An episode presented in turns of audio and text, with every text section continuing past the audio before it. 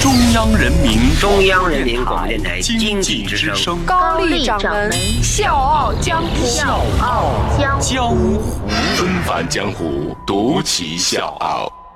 笑傲江湖，我是高丽。五月十七号，海底捞国际控股在港交所递交上市申请。二零一七年，他们的营收总额达到了一百零六点三七亿元。根据招股说明书上的数字显示，海底捞年度利润是从二零一五年的四点一二亿元增加到了二零一七年的十一点九四亿元，复合年增长率达到百分之七十点五。那到现在为止呢，海底捞在全球拥有的餐厅数量达到了三百二十家，这里面呢包括中国内地的两百九十六家餐厅，还有就是在台湾地区、香港地区以及新加坡、韩国、日本、美国的二十四家餐厅。所以总而言之一句话，海底捞终于被吃上市了。海底捞的创始人张勇从摆摊儿卖麻辣烫，到把海底捞做成中国第一大火锅品牌。关于这个来自四川简阳、从社会底层一步一步爬上来的穷小子，所有人的评价都是一个感慨：太牛了。很多人呢都曾经关注海底捞的服务，说他们的服务有多极致。那对于这一点呢，掌门在今天的节目里不做赘述了。今儿呢，我想跟各位聊一个细节，就是海底捞在全球有三百二十家的店铺，有上千名的员工。但是离职率只有不到百分之十，这个呢是因为张勇性格里最重要的一个能力，什么能力呢？要想讲明白这个能力，我想先跟各位分享一篇张勇自己的文章。对于让老板和员工都头疼的 KPI，也就是绩效考核指标，张勇到底走过多少弯路呢？这是二零一七年四月二十二号，海底捞创始人张勇写的一篇文章，题目叫《我居然败给了一个》。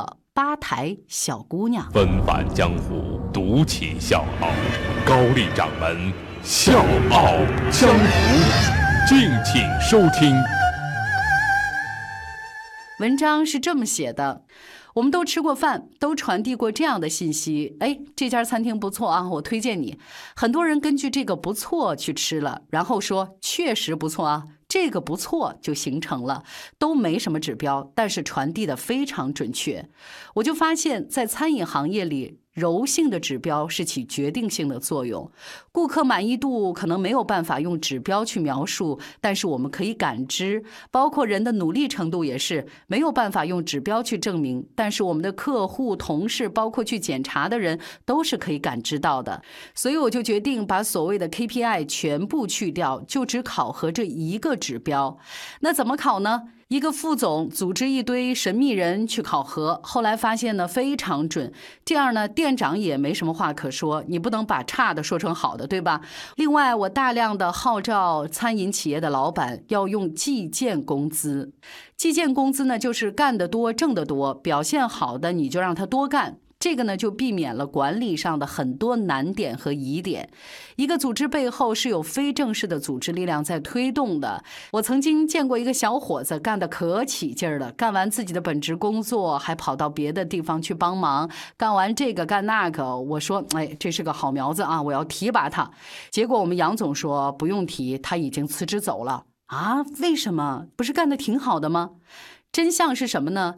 吧台那边的小姑娘已经明确告诉他了，不要在这儿这么表现了。我已经有男朋友了，所以他不是为海底捞在奋斗，他是为了吧台的小姑娘在奋斗。你看。我想了那么多激励的措施，做了那么多亲情化举动，还跟他们讲情怀和梦想。他们告诉我说，他们也都听得懂啊。但事实的真相不是这样的，所以我觉得有时候正式的东西和非正式的东西都要充分考虑到。计件工资就是避免了一些非正式组织的负面的东西。你干多少就挣多少，这事儿一下子就简单了。刚才我讲的呢，就是张勇自己写的那篇文章，从吧台。台小姑娘那儿得来的灵感。所以看过张勇的这篇文章之后，我就特别感慨：越是经历过底层的贫穷，越是人性的高手。在海底捞上市前夕，再看这段话，我也得到了一点启示，就是一个超级企业的崛起，必然来自一个超级体系的搭建。张勇呢，能把 KPI 制定成既让员工满意，又能起到激励作用，就是因为他狠狠地抓住了“人”这个字。大家好，我是《笑傲江湖》的内蒙听众武明义，是一个 IT 公司的市场总监。《笑傲江湖》有笑有泪，有血有肉，有启发，有彷徨。我每期必听。现在我邀请你在微信公众号检索“经济之声笑傲江湖”，关注“笑傲江湖”公众微信，加入“笑傲江湖”听众大家庭。谢谢。张勇在创立海底捞之前，有过三次非常失败的创业经历。第一次呢是买博彩机，当时呢他是管人借了五千块钱，准备去成都买这么一台机器，但是在长途汽车上被骗子给忽悠了，花了五千块钱买了一块假金表。